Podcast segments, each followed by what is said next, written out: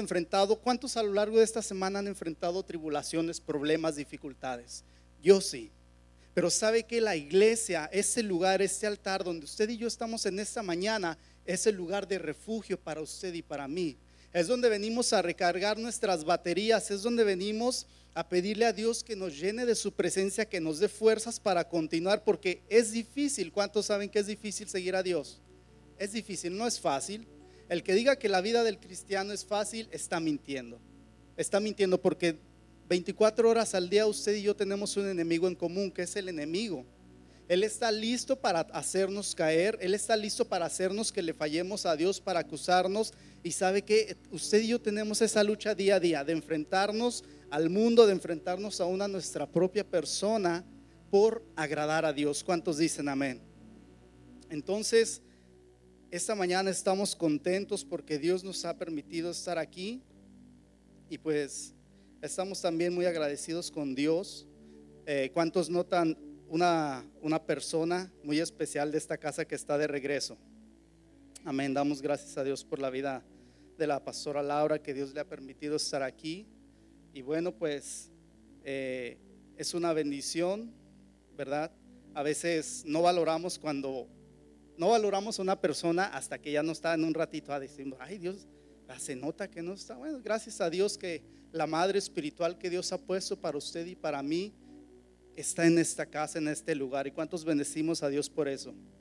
Nuestros padres, perdón, los pastores son nuestros padres espirituales.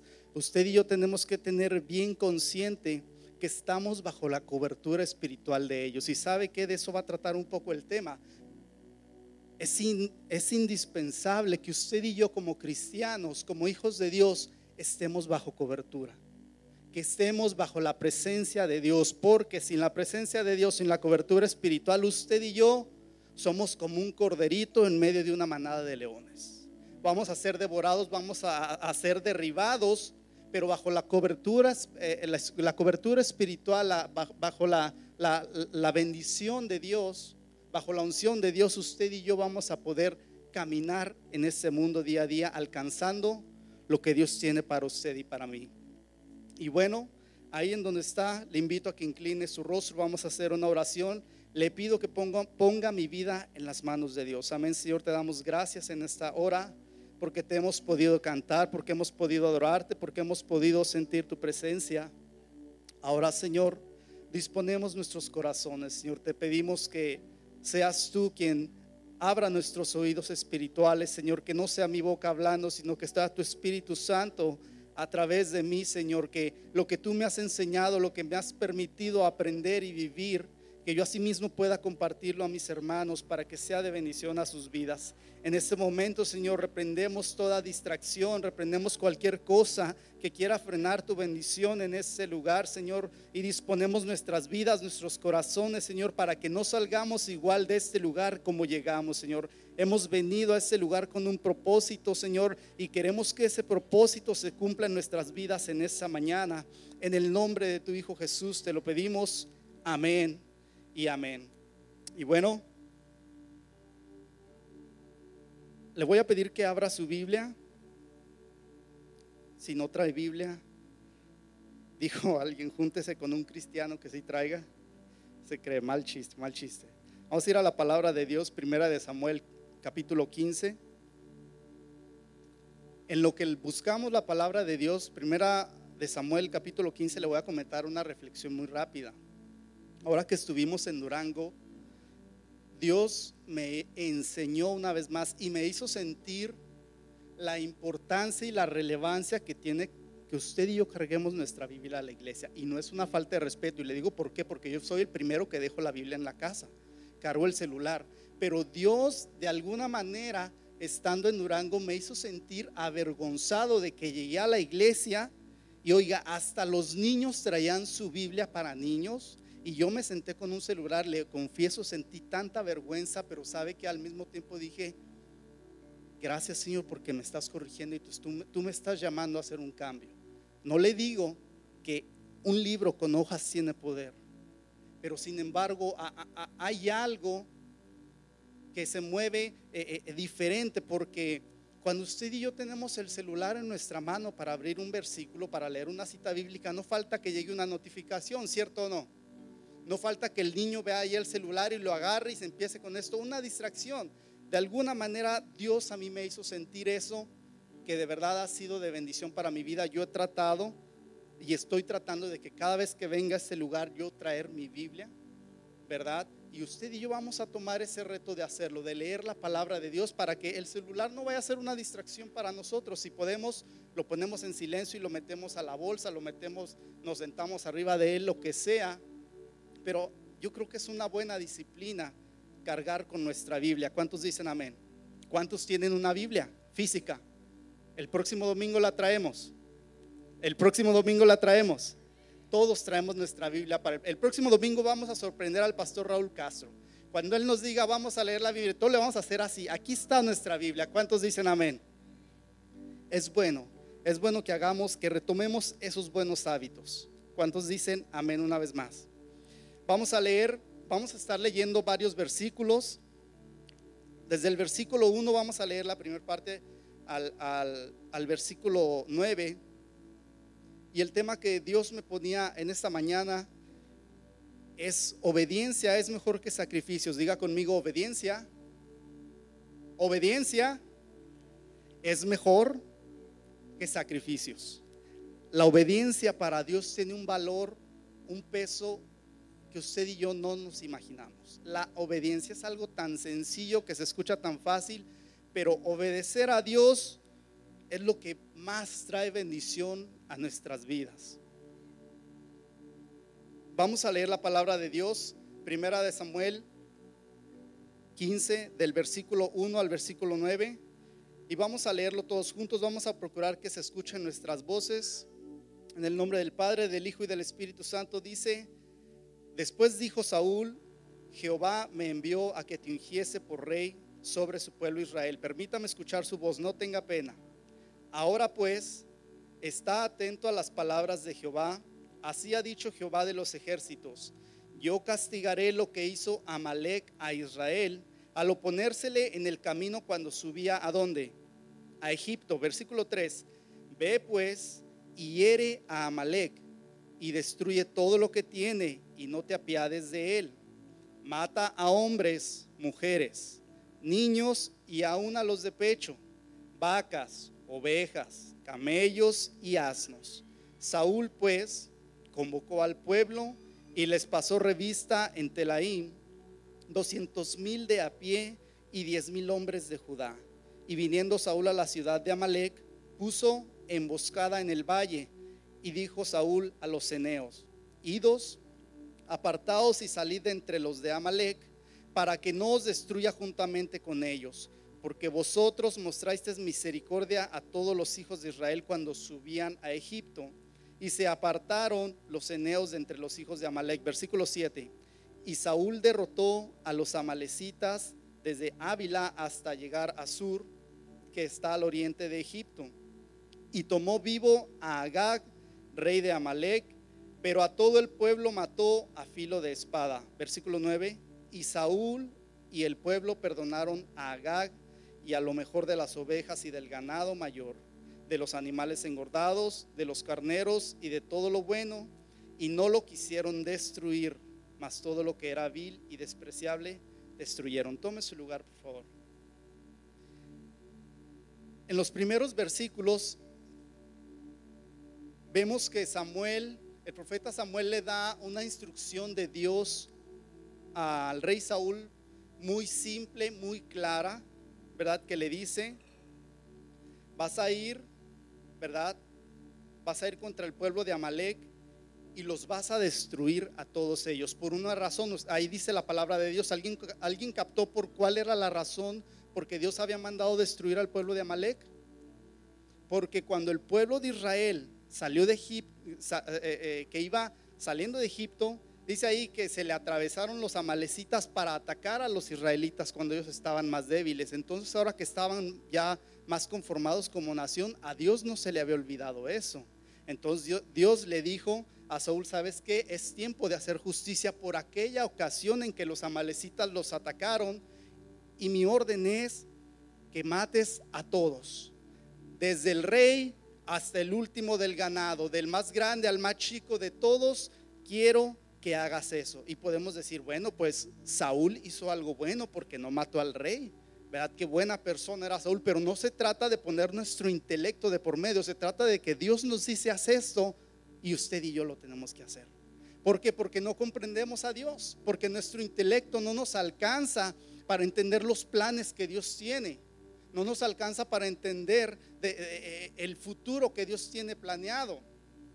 Más adelante, dice la palabra de Dios como uno de los que quedaron vivos de Amalek vino a hacer guerra a Israel todo porque este desobedeció Saúl. Pero esa es otra historia. Aquí el punto es que Saúl en algún momento había sido ungido, el pueblo de Israel quería un rey, ¿verdad? Dios eh, le dijo a Samuel, unge a Saúl para que sea el rey.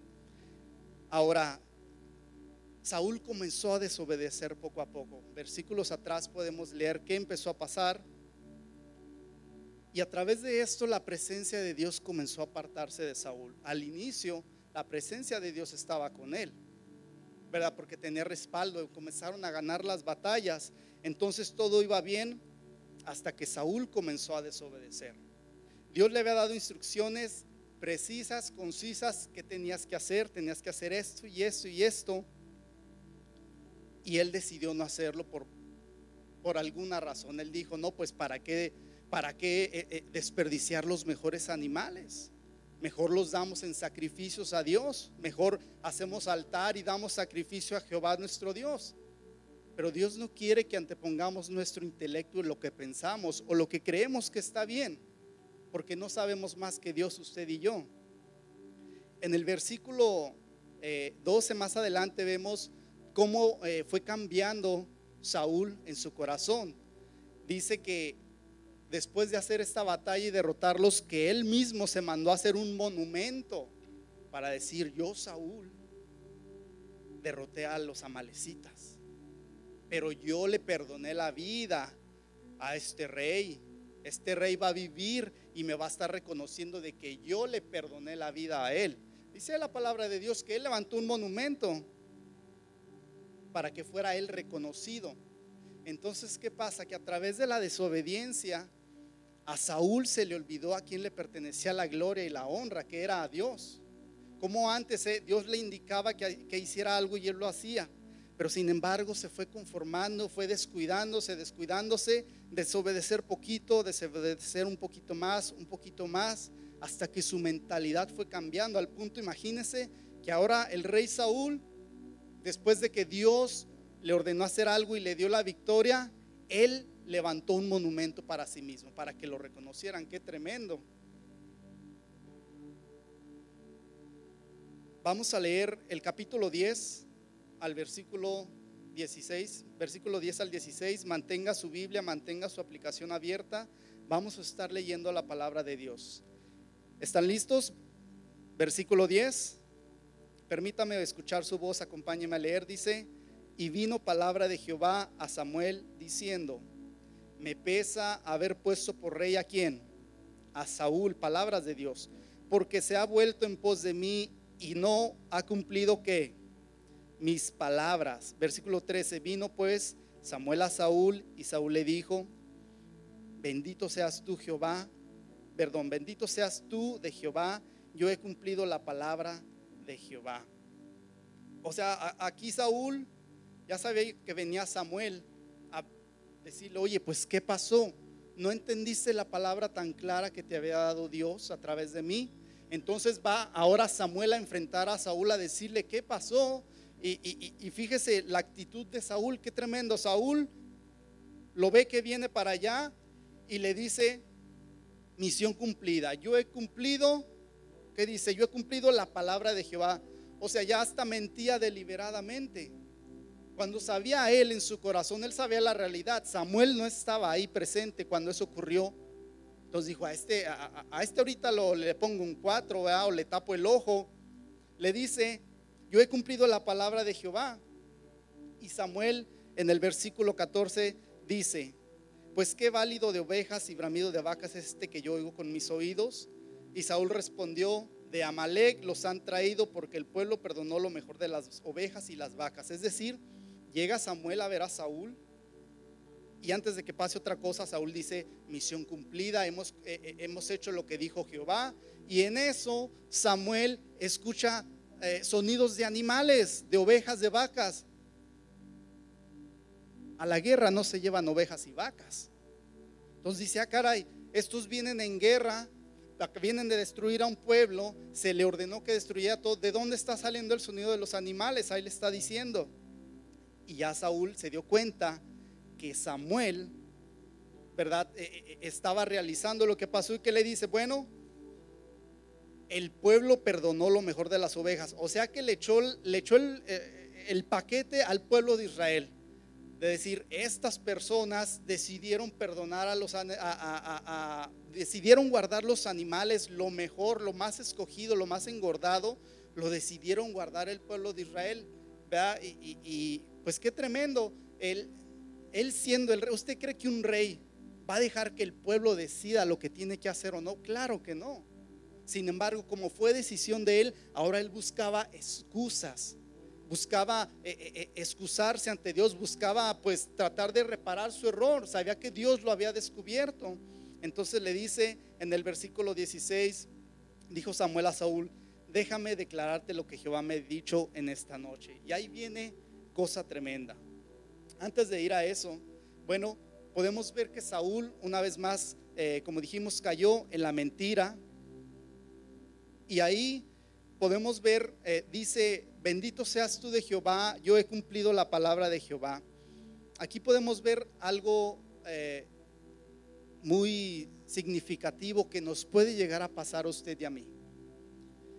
Saúl tenía la palabra de Dios, la conocía, pero ¿sabe cuál era el problema de, tener la palabra de Dios? Era que Saúl tenía la palabra de Dios en la mente, en el intelecto. Es por eso que él hizo lo que él creyó que estaba bien.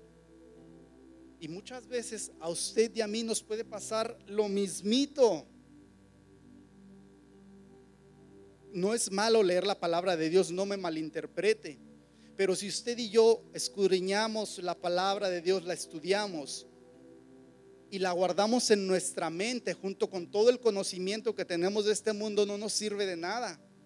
La palabra de Dios tiene que estar en nuestro corazón. Es por eso que Dios dice, eh, eh, eh, de la abundancia del corazón habla la boca, llena, llena tu, corazón de mi palabra. Vea, en la mente es donde se llevan guerras espirituales tremendas de pecado, de perversidad, pero Dios quiere que la palabra no la guardemos en la mente, la guardemos en el corazón para que la vivamos, porque lo que usted y yo hacemos, decimos, como actuamos, viene de nuestro corazón. Es por eso que Dios quiere que todos sus estatutos, todo lo bueno que Él tiene para nosotros, lo guardemos en dónde? En el corazón. Muy bien, al llegar Samuel al encuentro con Saúl a, este lugar llamado Gilgal, escucha el sonido de los animales, le dice pues, eh, ¿qué pasó? ¿Verdad? Saúl supo que su obediencia había sido descubierta y trata de excusarse. Y mire, acompáñeme a leer los siguientes versículos 17 en adelante, por favor. Y permítame escuchar su voz, que se escuche fuerte. Dice la palabra de Dios, y dijo Samuel, aunque eras pequeño en tus propios ojos, no has sido hecho jefe delante de las tribus de Israel, y Jehová te ha ungido por rey sobre quién? Sobre Israel. Y Jehová te envió en misión y dijo, ve, destruye a los pecadores de dónde? De Amalek y hazles guerra hasta qué? Hasta que los acabes. Versículo 19. ¿Por qué pues no has oído la voz de Jehová? Sino que vuelto al botín, has hecho lo malo ante los ojos de Jehová. Versículo 20. Y Saúl respondió a Samuel, antes bien he obedecido la voz de Jehová y fui a la misión que Jehová me envió y he traído a Agag, rey de Amalek, y he destruido a los amalecitas. Qué tremendo. Dios, a través del profeta Samuel, vuelve a confrontar a Saúl una vez más para darle la oportunidad de arrepentirse. Le dice, Dios se dijo que fueras a hacer guerra contra Amalek y que los destruyeras. ¿Por qué no lo has hecho? ¿Y qué ¿Qué responde Saúl en vez de decir, Señor, perdóname por lo que hice. ¿Qué responde? Versículo 20. Antes bien he obedecido la voz de Jehová y fui a la, misión que Jehová me envió. O sea que el corazón de Saúl ya estaba contaminado totalmente. Ya se había desviado, ya la presencia de Dios ya no habitaba en Saúl, porque él ya usaba su intelecto, ya estaba respondiéndole a Dios con, con un tono eh, eh, eh, este, altanero. ¿Cómo que no he hecho lo que tú me has dicho? ¿Verdad? Fui a la misión que me enviaste, perdón, a la misión que me enviaste, agarré al rey Agag de Amalek y he destruido a los amalecitas. Qué tremendo, ¿verdad? Cuando aún en medio de nuestro pecado y que Dios nos, nos quiere hacer que reconozcamos nuestro error, todavía nos pongamos el traje de dignos de que no es así, de que no ha pasado. Yo no sé a usted, pero a mí me pasó y me ha pasado en varias ocasiones. Porque nuestra naturaleza nos lleva a querer excusarnos, ¿verdad? Nuestro orgullo, eh, la soberbia nos... Eh, eh, no, no, no, que no vean los hermanos que yo, ¿verdad? Se hace un llamado al altar. Y, le confieso, yo estando en Durango, oiga, yo fui a Durango una preparación de Dios a algo que Dios tenía que hablar a mi corazón tremendo. Es por eso que no regresaba, porque Dios no terminaba de enseñarme. Entonces, Dios me estuvo enfrentando allá a través de los mensajes y hablándome. Y sabe que era lo, menos que yo pude haber hecho, decir, bueno, pues yo soy hijo del pastor, yo soy yerno del pastor, yo no tomo, yo no fumo, yo no ando de mujeriego aquí y allá, yo soy bien. Que, que, cuando hacen el llamado al altar, que diga hermanos, ¿quién necesita oración aquí? No, yo soy bien, que pasen los demás, que pasen los pecadores, casi, casi, ¿verdad? Lo menos era decir, Evelyn, vámonos ya de regreso, vamos a ver, eh, eh, eh, este, vamos a acomodar nuestra casa, nuestra casa está sola en, en por Arthur, ¿verdad? Vamos aquí y allá. Pero sin embargo, Dios tenía que hablar conmigo en algo que yo había estado olvidando por mucho tiempo. El punto es que Dios nos habla a tiempo. Antes de que cosas fuertes sucedan en nuestra vida, Dios nos habla y nos exhorta para que hagamos los cambios necesarios. Dios me habló a mí y me exhortó antes de que otra cosa viniera y doy, gracias a Dios con todo mi corazón. Le agradezco de que Él pudo hacer sensible mi corazón, de, no ensoberbecerme, de, cerrar mi oído, de decir, no, no, no, yo, eh, yo no, ¿verdad? Este, yo estoy bien, eh, eh, están predicando, yo no necesito pasar al altar a que oren por mí. Yo era el primero que necesitaba correr al altar. Al principio fue difícil, ¿verdad? Sin embargo, Dios fue tratando conmigo y esto es lo que le quiero compartir, que muchas veces podemos estar sentados en las sillas y saber que estamos mal, pero a través de que llevamos tiempo en la iglesia, de que no faltamos, de que diezmamos, de que cantamos, de que aplaudimos, eh, eh, eh, podemos tratar de llegar a justificarnos, de decir, pues, pues yo no soy mal, pero hay gente peor. Y póngale que si hay gente peor, pero ese, es el punto, ese no es el punto. El punto es que si Dios nos habla, es porque lo necesitamos en ese momento. Yo así muchos mensajes lo escuché. Estábamos en la iglesia en Durango el lunes, estábamos el jueves, ¿verdad? Y estábamos el domingo los tres servicios de seguro, algún otro día entre semana. Y sabe que cada mensaje Dios me estaba hablando y hablando.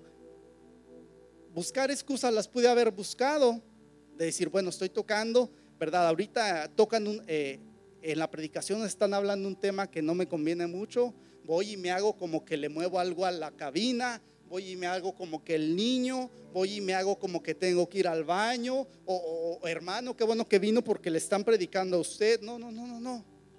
Dios me estaba hablando a mí, Dios me estaba enfrentando a mí, me decía, ahorita es tiempo de que arregles lo que está mal en tu corazón, Melqui.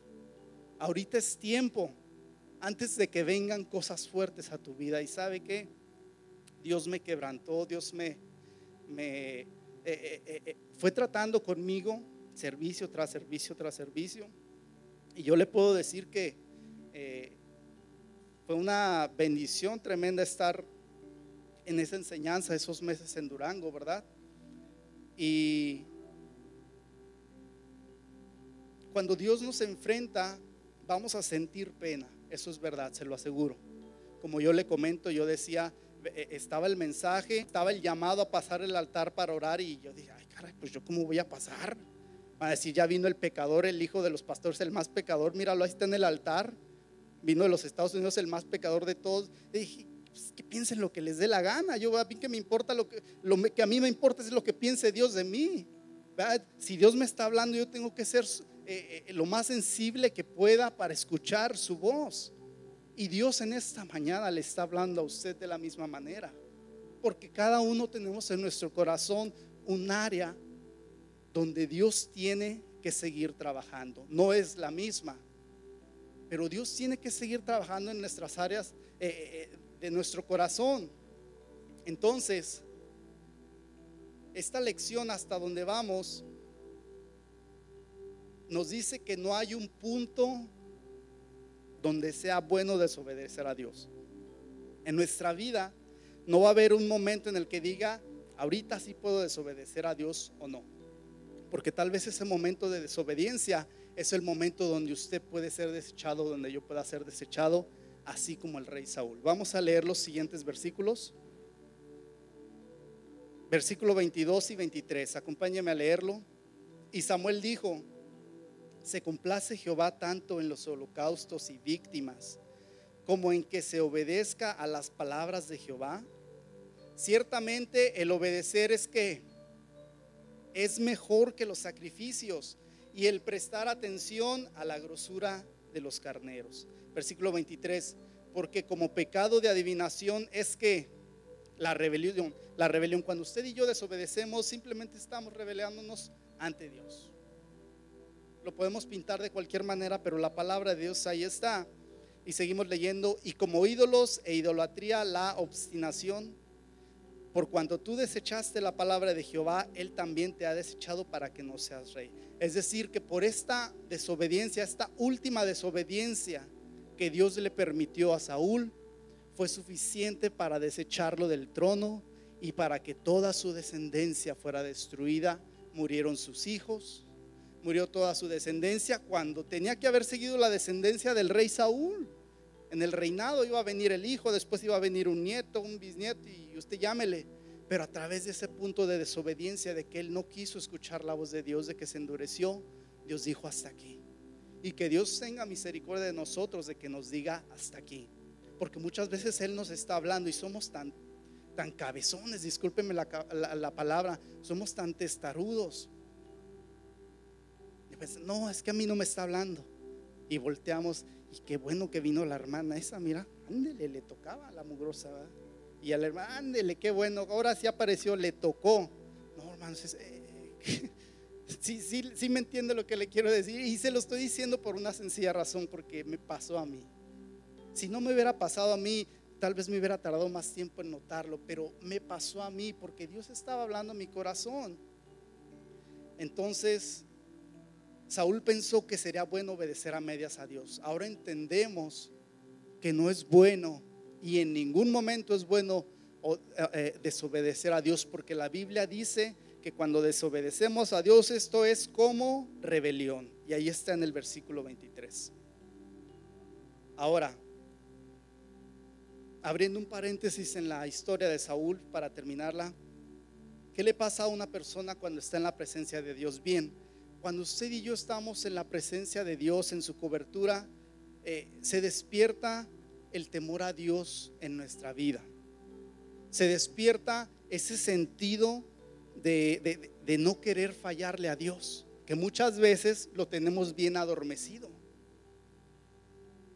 Muchas veces eh, eh, fallamos en cosas mínimas a Dios tan repetidamente que ya a la décima vez, a la onceava vez, ya no sentimos nada y ya no nos arrepentimos. Ya sentimos que es algo normal en nosotros y Dios sabe nuestra condición, pero sin embargo Él quiere que día tras día, vez tras vez que le fallemos, que corramos a Él, que corramos a su encuentro para que nos restaure y nos levante. Y muchas veces eh, nos pasa, y yo no entendía esto, nos pasa que le fallamos a Dios y, a veces por vergüenza tratamos de escondernos de Dios. De decir, no, yo ahorita no. Ahorita no me quiero acercar a Dios porque he, pecado, le he fallado de, una manera que nunca le había fallado antes. Pero sabe que en ese momento, cuando usted nunca, eh, le había fallado como nunca antes, es cuando más tiene que acercarse a Dios para que lo restaure, para que me restaure. Muchas veces cometemos ese error de, eh, eh, cuando la conciencia nos hace efecto, sentimos la culpabilidad y decimos, no, ahorita no.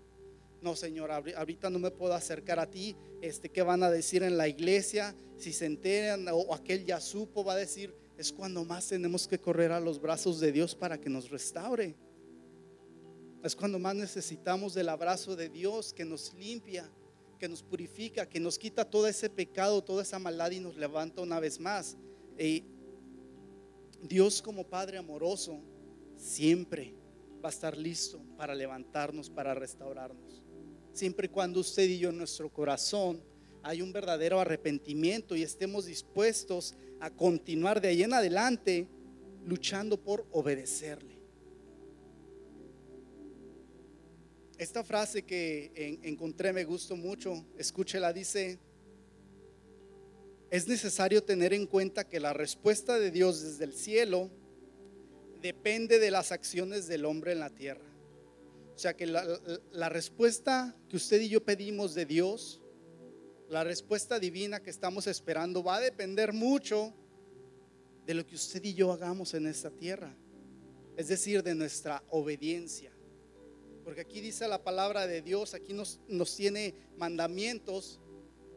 Y si no los obedecemos, Dios, Dios no puede ir en contra de su palabra. ¿Verdad?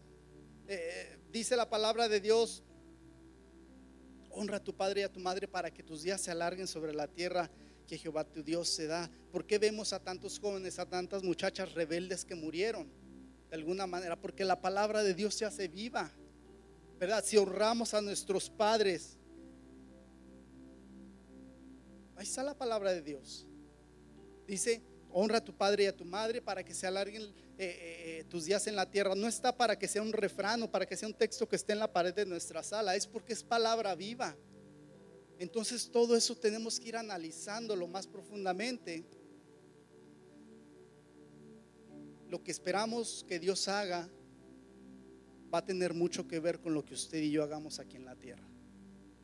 Debemos de tener presente que haremos bien las cosas y estarán, eh, eh, eh, trascenderán lo que hagamos a medida en como usted y yo caminemos en obediencia a Dios y en obediencia es difícil obedecer. Vuelvo al tema de cuando estábamos ahora estos meses en Durango. ¿Usted cree que yo no, te, yo no pensaba todos los días, hay que ir a buscar un trabajo, ¿verdad? Los viles no, no, no se pusieron de vacaciones como me puse yo. Hay que ir a regresar, pues eh, es normal, no es malo. Pero sin embargo Dios me decía, ¿qué es más importante? ¿Los viles o tu relación conmigo o tu vida espiritual. Porque de ahí estábamos, eh, yo tenía una lucha espiritual muy tremenda en ese aspecto, ¿verdad? De, eh, pues ¿qué hago, Señor? Tengo que ser responsable, sí, pero ahorita es más importante que cuides tu vida espiritual, que ahorita restaures tu vida espiritual. Mi relación contigo es ahorita más importante para que puedas continuar. Entonces, yo tuve que batallar día a día con eso, con eso, hasta que lo dejé y dije, se acabó. Voy a sacar eso de mí, voy a, dejar que este tiempo que yo esté aquí en Durango, que Dios hable a mi vida, que Dios me restaure, que quite las cargas que traigo, que me hable, que, que, haga en mí lo que tenga que hacer. Y oiga, pues empecé a disfrutar el tiempo, empecé a, a escuchar la voz de Dios, ¿verdad? tenía mucho tiempo que no me pasaba así y, oiga, dije, wow, qué tremendo, qué tremendo es cuando eh, podemos volver a sentir la presencia de Dios. Porque usted y yo como seres humanos tenemos una necesidad en común que es Dios. Y cuando no la, eh, eh, cuando no sentimos la presencia de Dios, nos vamos haciendo tipo como robots, que hacemos las cosas por costumbre. Ya no hay sensibilidad en nuestra vida. Ya escuchamos una cosa, escuchamos otra y nos da igual. Dios estuvo tratando en ese aspecto conmigo y Dios es tan bueno que Él, Él acomoda todas las cosas. Estábamos bien contentos, mi esposa y yo. Este, decidimos regresar un día, llegamos aquí un lunes en la madrugada. Yo sentí que ya se había cumplido el propósito de Dios en mi vida de estar allá en Durango y dije, ya me siento bien, ya siento paz en mi corazón.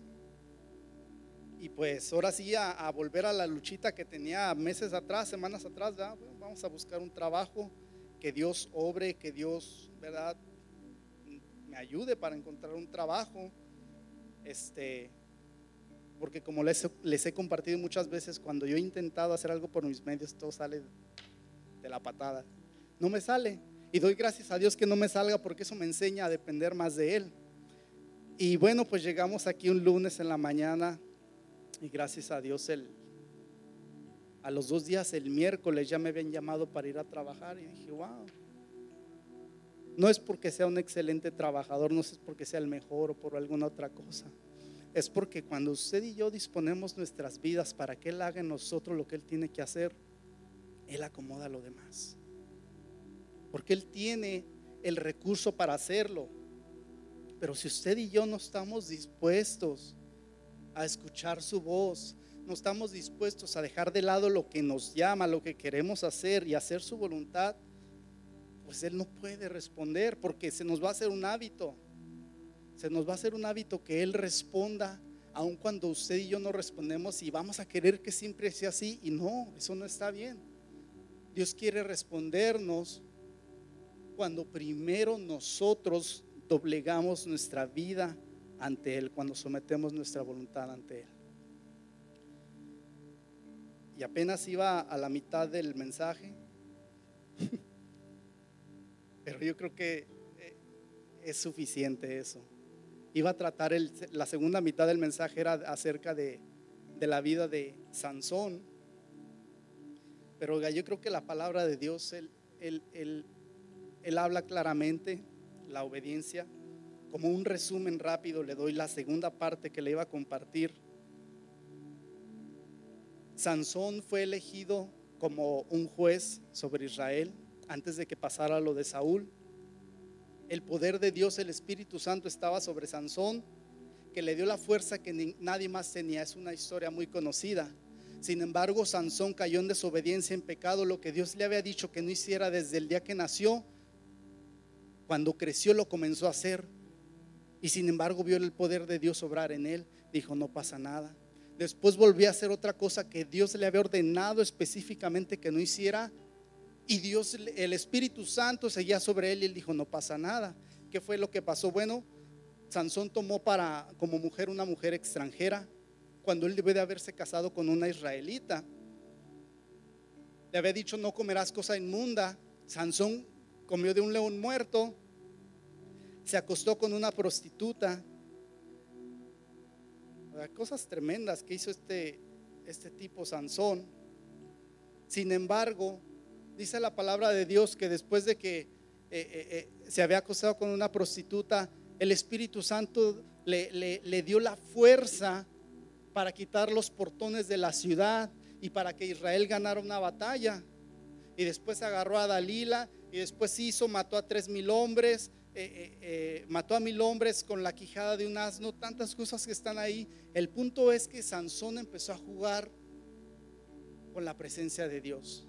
Sansón empezó a jugar con eso y es un juego muy peligroso que usted y yo en veces podemos jugar. De decir, no pasa nada, me sigue yendo bien, estoy haciendo lo, lo que no debo hacer y me sigue yendo bien. A Sansón le pasó y la última vez que le pasó, le costó que le sacaran los ojos. Dice la palabra de Dios, se lo voy a leer ese versículo, escúchelo solamente. Jueces 16, capítulo 20. Ya después de que Dalila le había sacado el secreto de su fuerza, que le había cortado el cabello, dice la palabra de Dios, que lo despertó, ella eh, Sansón se durmió en sus rodillas y le despertó y le dice, Sansón, los filisteos están sobre ti. Sansón se despertó bien relax, hasta bostezó, se estiró, porque en veces pasadas solamente tenía que hacer un poquito de esfuerzo y se rompían las cuerdas de la fuerza que él tenía. Pero en esta ocasión mire lo que pasó. Sansón despertó del sueño en el que estaba y dijo él a sí mismo, saldré esta vez como las otras veces y me escaparé. Y la última parte del versículo dice, pero él no sabía que Jehová ya se había apartado de él. O sea que Sansón había estado viviendo y nunca percibió que la presencia de Dios ya no estaba con él. El poder estaba ahí, porque él había hecho esto y de todos modos Dios había respondido y le daba la victoria. Él hizo este otro pecado y de todos modos la fuerza de Dios estaba sobre él, la fuerza del Espíritu Santo. Y en esta ocasión Sansón no se había dado cuenta que Jehová ya se había apartado de él. Y para usted y para mí es una llamada de atención muy tremenda, porque en veces, muchas veces no nos damos cuenta que el Espíritu de Dios ya no está en nuestras vidas. Nos ponemos en modo automático en modo automático lo prendemos, va para ir el miércoles a la iglesia y para regresar el domingo. El miércoles a la iglesia y regresar el domingo. El miércoles a la iglesia y regresar el domingo. Pero esa conciencia se va apagando en nosotros y no nos damos cuenta si el Espíritu de Dios sigue verdaderamente en nosotros vivo. O, sea, eh, eh, eh, que, sigue actuando en nuestras vidas. Y déjeme decirle una cosa, usted y yo, la única diferencia que tenemos de todo el resto del mundo, de los que no conocen a Dios, los que no conocen a Dios, ¿saben cuál es la diferencia de nosotros a ellos? La presencia de Dios. Porque ellos pueden conocer la Biblia así como la conocemos usted y yo, pero eso no es diferencia. Ellos pueden orar, pero eso no es diferencia. Ellos pueden ir a una iglesia, tal vez más días que nosotros, los que sea, pero eso no es diferencia. La diferencia marca en que usted y yo tengamos la presencia de Dios. Eso es lo que nos va a hacer diferentes, porque todos comemos, dormimos, trabajamos, hacemos, pero usted y yo debemos de tener la presencia de Dios en nuestras vidas para que seamos diferentes. Y el problema es que muchas veces no nos damos cuenta que la presencia de Dios ya no está en nuestras vidas, porque nos sentamos venimos a escuchar, como decíamos al inicio, venimos, ofrendamos, diezmamos, cantamos, pero de verdad sentimos la presencia de Dios hablando en nuestras vidas. De verdad nuestra conciencia fue removida y Dios nos habló para, para acercarnos a Él, para, para humillarnos, para pedirle perdón. O nos sentamos a, a pensar, como tantas veces me pasa a mí o me pasó, ¿qué voy a hacer saliendo? o qué hice ayer que estuvo mal o qué tengo que hacer el lunes. Debemos de ser, pedirle a Dios que nos dé esa percepción de, eh, de que si su presencia sigue en nuestras vidas. ¿Cuántos dicen amén? Póngase sobre sus pies, por favor.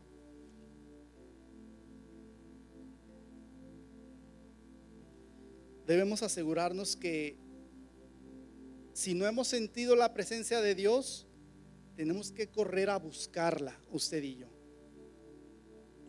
Tenemos que correr porque es una necesidad que tenemos como hijos, como cristianos de Dios. Si usted y yo no tenemos la presencia de Dios, nada nos hace diferente a la demás gente. Nada. No hay nada que nos pueda hacer diferentes. Que nos vistamos con ropa elegante o con ropa de vestir el domingo, eso no nos hace diferentes. Que vengamos a la iglesia dos horas el domingo o el miércoles, eso no nos hace diferentes. Lo que nos hace diferentes es la presencia de Dios en nuestras vidas. Es el distintivo clave de Dios, de los hijos de Dios. Si le pasó como a mí por mucho tiempo, que yo ya había descuidado esa área en mi vida, que yo ya le había quitado eh, importancia pues hoy Dios le está hablando así como me lo hizo conmigo. De que prestes atención a, mi presencia. Que no puedes andar por el mundo viviendo, caminando sin mi presencia, sin mi cobertura. Que no te pase como a Sansón. Me estuvo hablando el Señor en estas semanas en Durango y vaya, yo decía, bueno, qué bueno es Dios que en su misericordia Él nos habla, ¿verdad? En vez de que nos pase algo fuerte en nuestras vidas y, tengamos que venir este, eh, todos derrotados, ¿verdad? Con tragedias en nuestras vidas a decir, Señor, perdóname, ¿verdad? Como que no, que no nos pase como a Saúl, que nuestra desobediencia haga que Dios nos rechace totalmente y venga juicio sobre nuestras vidas, porque si le pasó al rey Saúl, oiga, nos puede pasar a usted y a mí. Si Dios fue capaz de levantar a Saúl como rey, ungirlo y quitarle el trono por su desobediencia, a usted y a mí no nos hace nada diferentes. Dios quiere que como hijos suyos volvamos a sentir la presencia de Dios en nuestras vidas. Esa presencia que nos quebranta, esa presencia que, que nos hace ver nuestras faltas y nuestros errores. Porque sentarnos en la silla es muy fácil, escuchar un tema, aprender, pero si el Espíritu Santo está hablando y nos está diciendo, ¿verdad? Eh, eh, en lo que le hemos fallado, no debemos de endurecer nuestro corazón, sino que tenemos que venir a hablar con Dios y decirle, Señor, perdóname. Perdóname porque si tú me estás diciendo algo es porque te estoy fallando en eso, como el profeta Samuel le decía a Saúl. ¿verdad? Y sin embargo Saúl siguió endureciendo su corazón hasta que Dios dijo, hasta aquí, y lo desechó. Que Dios nos guarde, que Dios tenga misericordia de nosotros, que no seamos absorbidos por el sistema en el que vivimos, ¿verdad? De, de venir a la iglesia, entrar, salir, hacer lo que tengamos que hacer e irnos, sino que cada vez que vengamos a la iglesia, vengamos con una meta en común, que es sentir la presencia de Dios. La presencia de Dios la podemos sentir si nos disponemos. Si no nos disponemos, no podemos sentir la presencia de Dios. Él no puede entrar a nuestras vidas, a nuestros corazones a fuerzas. Nosotros tenemos que buscar, tenemos que anhelar que Dios toque nuestras vidas y nuestros corazones para que haya cambios en nosotros. ¿Cuántos dicen amén? Ahí en donde está, le invito a que incline su rostro. Si usted puede levantar sus manos, vamos a hacer una oración muy sencilla. Todos cierren sus ojos, nadie voltea a ver quién está, quién puede levantar sus manos, pero si usted siente que necesita un toque de Dios, que necesita volver a sentir la presencia de Dios, levante sus manos, sea libre, sea libre de hablar con Dios, de, de reconocer, de pedirle que extienda su misericordia a nuestras vidas. Señor, en esa hora como tus hijos, como tu pueblo, Señor, estamos en este momento, Señor, reconociendo que en algún momento de nuestra vida hemos descuidado nuestra relación contigo, Señor. Que hemos dejado, Señor, de escuchar tu voz, de obedecer tu palabra. Que nos hemos dejado llevar, Señor, por el por la tradición que nos hemos acostumbrado, Señor, a vivir de una manera sin sentir tu presencia. Y hoy, y hoy tú nos hablas y tú nos has hecho ver que eso no está bien. Y tú en esta hora, Señor, has extendido tu misericordia y nos has permitido escuchar tu voz en esta hora. Ahora, Señor, junto con mis hermanos, levantamos nuestra oración levantamos nuestras manos, Señor, en señal de rendición a ti para pedirte que tengas misericordia de nosotros, Señor. Para pedirte, Señor, que perdones nuestra incredulidad, perdones, Señor, todo lo malo que hemos hecho, perdones, Señor, nuestra soberbia, nuestro orgullo, porque hemos descuidado tu Espíritu Santo en nuestras vidas, Señor. Oh, Señor, te pedimos que no nos deseches, Señor, como como tuviste que hacerlo con el rey Saúl, que extienda su misericordia, Señor. No sabemos quiénes en este momento puedan estar escuchando y que tal vez sea la última oportunidad que tú tengas para alguno para arrepentirse, Señor. Ah, Señor, que nuestro corazón vuelva a ser sensible una vez más. Ah, Señor, que nuestra mente eh, eh, se caiga toda esa cauterización, todas esas eh, capas que, que, que, nos tienen restringida nuestra mente, nuestro corazón, Señor, que, que han hecho nuestro corazón insensible a tu palabra, insensible a, a fallarte, insensible al pecado. Ayúdanos, Señor, porque no podemos eh, eh, eh, controlar nuestros pensamientos, no podemos controlar nuestra boca, Señor, y te fallamos de tantas maneras, Señor, te necesitamos. Pero asimismo sabemos, Señor, que tú ves nuestros corazones y aunque te hemos fallado, si nos acercamos a ti, tú eres bueno, tú eres grande en misericordia para restaurarnos, Señor, para volver a hacernos sentir tu presencia en nuestras vidas, Señor. Guárdanos, Señor, de que de que tenga que venir una reprensión más fuerte a nuestras vidas por ser tan duros, por ser tan tan egoístas, Señor. Por no querer escuchar tu voz, por no querer atender a tu palabra, Señor. Ten misericordia de nosotros, Señor, así como la has tenido conmigo, Señor. Yo te doy muchas gracias, Señor, porque en tantas ocasiones que te he fallado y tú me has perdonado, tú me has permitido acercarme de nuevo a ti, Señor. Tú has guardado mi vida, Señor, me has permitido corregir lo que tengo que corregir, Señor. Y yo sé que asimismo en esta mañana tú has hablado a mis hermanos, tú has hablado a nuestras vidas, Señor, para que hagamos lo que tengamos que hacer, para que corrijamos las áreas en nuestras vidas que tenemos que corregir, Señor. Quita toda indiferencia, quita toda frialdad de nuestras vidas, Señor. Que no pensemos que porque tenemos 10, 20 años, 30 años en la iglesia, que ya estamos bien, que, que, los demás tienen que hacer las cosas, los demás tienen que orar, los demás tienen que levantar sus manos, que yo ya no necesito. Señor, perdónanos, Señor, porque muchas veces cometemos ese error, Señor, de creer que la antigüedad en la iglesia o la antigüedad en el Evangelio tiene algo que ver con tu presencia y no es así, Señor.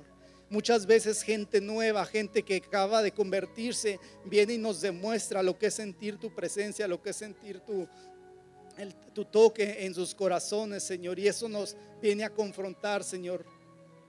Perdónanos si hemos caído en la, en la conformidad, Señor. Perdónanos en esta mañana, Señor. Hoy levantamos nuestra oración, levantamos nuestras manos, Señor, pidiéndote misericordia. Que tengas misericordia de los nuestros, de nuestra casa, Señor. Que no nos deseches así como el rey Saúl, que toda su familia murió, que toda su descendencia murió por su desobediencia, por su rebeldía. Porque intencionalmente decidió eh, querer engañarte, querer mentirte, Señor. Y a ti no hay nadie que te pueda engañar podemos presentarnos en esta mañana con una con una portada, con una cara de santidad, de que todo está bien, pero tú conoces y escudriñas nuestros corazones, Señor. Y si nuestro corazón ha llegado a sentir eso, Señor, en esta hora queremos pedirte que nos perdones. Queremos pedirte que tengas misericordia de nosotros, Señor. Y que nos hagas sentir una vez más tu presencia, Señor. Esa presencia que nos cautivó, esa presencia que nos abrazó cuando más lo necesitábamos, Señor. Gracias, Señor. Gracias, Señor, porque tú eres tan bueno que, aunque te fallamos día a día,